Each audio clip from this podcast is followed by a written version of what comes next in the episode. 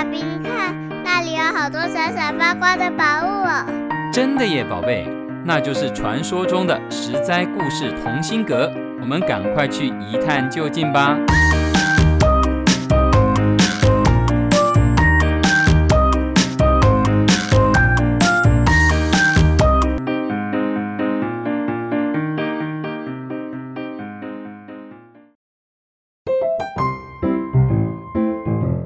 亲爱的小朋友们，欢迎来到十灾故事同心阁。我是口袋里装满惊奇故事的微汤姐姐。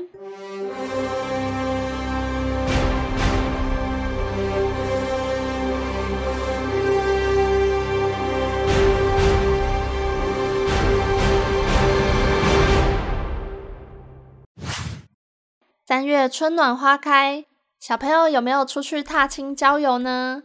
现在刚好是杜鹃花季，粉红色、白色的花朵满山盛开，超级漂亮。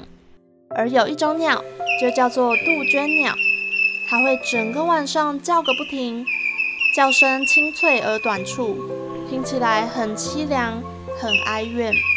它的舌头很红很大，张嘴便会露出红红的舌头，远看就像流血一样。今天我们就要来讲这么一个凄美的传说故事。很久很久以前，在四川的蜀国，有个国王叫做望帝，他是个人见人爱的好皇帝，经常带领百姓开垦荒地，种植谷物，将蜀国打造成丰衣足食、幸福快乐的国家。有一年，在湖北的荆州，有一个井里的大鳖成了精。这只大鳖摇身一变，变成人形，跑去朝拜望帝。他称自己为鳖灵。鳖灵见到望帝愁眉不展，便问他什么事这么忧愁呢？望帝觉得鳖灵聪明又真诚，便告诉了他缘故。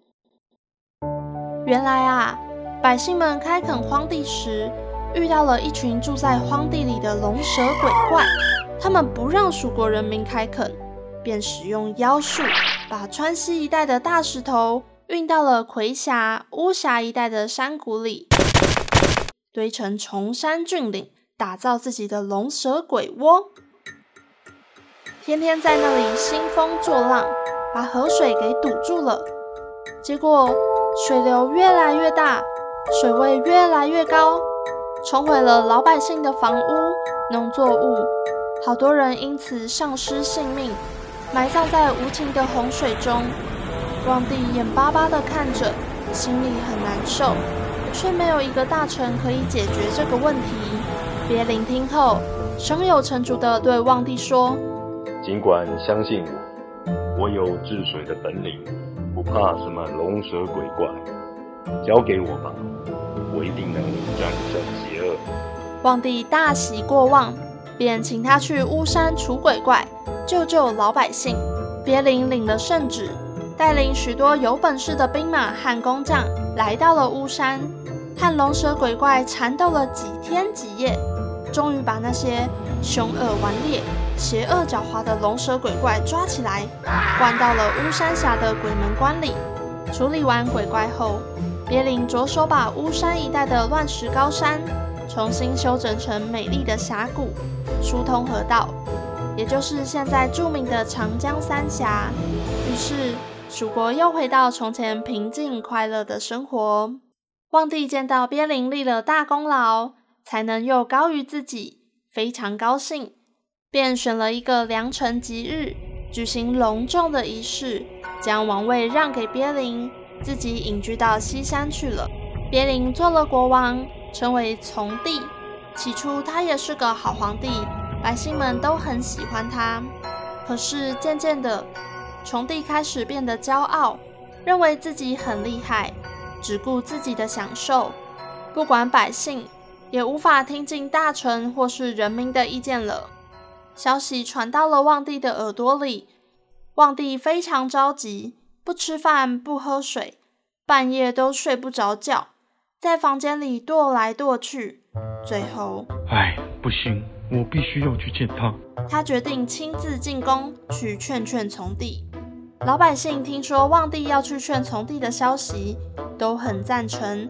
他们一大群一大群的跟在望帝老王的后面，想要一起进宫劝从帝。从帝远远看到这么多人朝王宫前来，吓了一大跳，以为是望帝带着百姓来造反了，便急忙下令关城门，不许他们进城。可怜的望帝就这样被关在城门外，他痛哭了一阵。没有办法，只能返回西山了。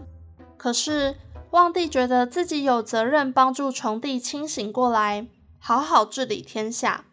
他一定要想办法进城去。他想呀想呀，终于想到，只有变成一只会飞的鸟儿，才能飞进城门。于是它便化为一只会飞会叫的杜鹃鸟了。它飞呀飞，从西山飞进了城里，又飞进了高高的宫墙中，飞到了皇帝御花园的树上，高声叫道：“人民贵呀，民贵呀！”也就是“人民好珍贵呀，人民好珍贵呀”，提醒崇帝要好好珍惜。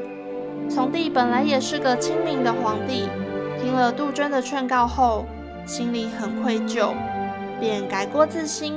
成为一个名副其实的好皇帝，可是变成杜鹃的望帝无法再变回人了。他便守在皇宫，对着一代一代的帝王啼叫，劝他们好好做皇帝。可是后来的帝王没有几个听他的话，所以他苦苦的叫，叫出了血，把嘴巴都染红了。这就是杜鹃鸟的传说。刚好杜鹃鸟高歌的时候。正是杜鹃花盛开的时节，人们看到鲜红粉嫩的杜鹃花，便把这种颜色说成是杜鹃啼的血，很有想象力吧？这个故事最初从短短几句话开始，经历各个朝代，加一点油，添一点醋，只要想象力丰富，谁都可以为神话添上几笔色彩，最后就完成了血染杜鹃花。这个悠远悲壮的传说了，而有故事性的东西总是特别迷人，所以很多诗人文人会把杜鹃鸟写进作品里。与其说人们喜欢杜鹃花、杜鹃鸟，不如说更喜欢他们的神话。小朋友们，赶快趁着三四月的杜鹃花季，结合神话的想象，一起去赏花吧。今天的故事就分享到这边。十灾故事同心阁，我们下个故事再见喽！以上由十灾十灾网络教育学院制作播出。